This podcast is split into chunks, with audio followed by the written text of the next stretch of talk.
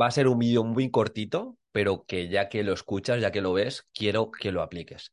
El otro día justo vi por, por redes, bueno, un, vídeo de YouTube donde se compartía una técnica de estudio y sobre el papel estaba todo muy bien. De cara a la galería, te comparto la plantilla, te comparto el recurso, te digo cómo, lo yo, cómo yo lo utilizaba, y a mí me funcionó, estoy seguro que a ti te va a funcionar también. Bueno, en redes, esa pirotecnia educativa, esa pirotecnia en cuanto a evidencia, nos puede funcionar, pero en oposiciones o como docentes, ya sabéis que tenemos de referencia, o, mejor dicho, tenemos esa responsabilidad de crear todas las profesiones de ese arte de la enseñanza y ese arte de la enseñanza ha de estar basado, por un lado, a nivel de evidencia científica, a nivel, siendo concretos, de psicología cognitiva y a nivel curricular, ¿qué nos dice la legislación? Entonces, lo que quiero que extraigáis de aquí es que hay una diferencia entre utilizar los recursos, utilizar las técnicas de estudio, utilizar la innovación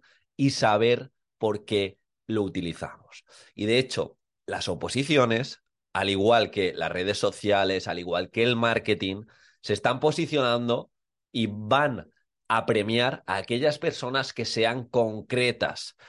Llevo una gamificación en mi situación de aprendizaje y el tribunal te puede decir, ¿y qué? Esa gamificación la va a presentar 10, 20 opositores más. ¿Qué me das tú fresco al respecto?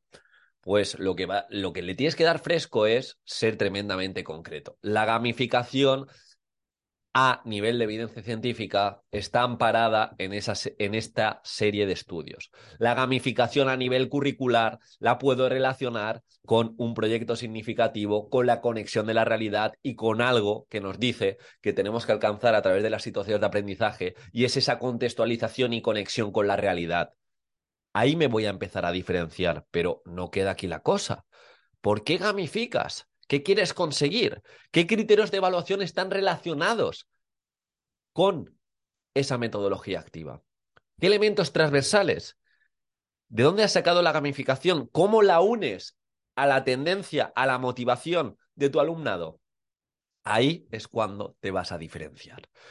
Porque ya lo he dicho, pero en los últimos meses, en los últimos años, esto se está acrecentando a unos niveles bestiales.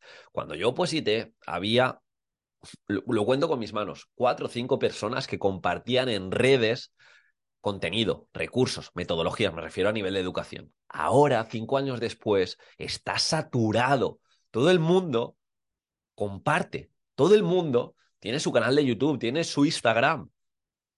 Entonces, tenemos que saber muy bien filtrar de dónde cogemos las cosas y concretar esas metodologías activas que la pueden llevar otros opositores. Por eso es importante saber por qué innovamos y hacerle ver al tribunal por qué utilizamos una rutina metacognitiva, su relación con la evaluación formativa. O, de igual manera, yo coger un, una técnica de estudio como puede ser, eh, no sé, me lo el método Cornell, no me va a hacer mejor opositor. Tengo que entender las bases, tengo que entender cómo extraigo las ideas principales para convertirlo en este método y entendiendo cómo funciona el, cerebro, entendiendo cómo voy a aplicar esta metodología, esta técnica, y luego cómo voy a repasar, es cómo me voy a diferenciar. Pero el tribunal no va a regalar nada respecto a generalidades. Así que ten muy presente la diferencia entre utilizarlo y saber por qué lo utilizamos. Nos vemos en el siguiente podcast échale un vistazo a la Academia de Técnicas de Estudio. Vamos a tener una tutoría dentro de muy poquito donde nos vamos a enfocar en estos últimos meses cómo planificarlos para sacarle el máximo partido a cada sesión de estudio, a cada repaso, a cada resumen. Y os voy a compartir, como digo, ese algoritmo de siete pasos para saber cómo afrontar cada tema desde la evidencia y también desde la experiencia. Eh, y bueno, al final estoy seguro que os va a aportar muchísimo. Echadle un vistazo y nos vemos en el siguiente vídeo.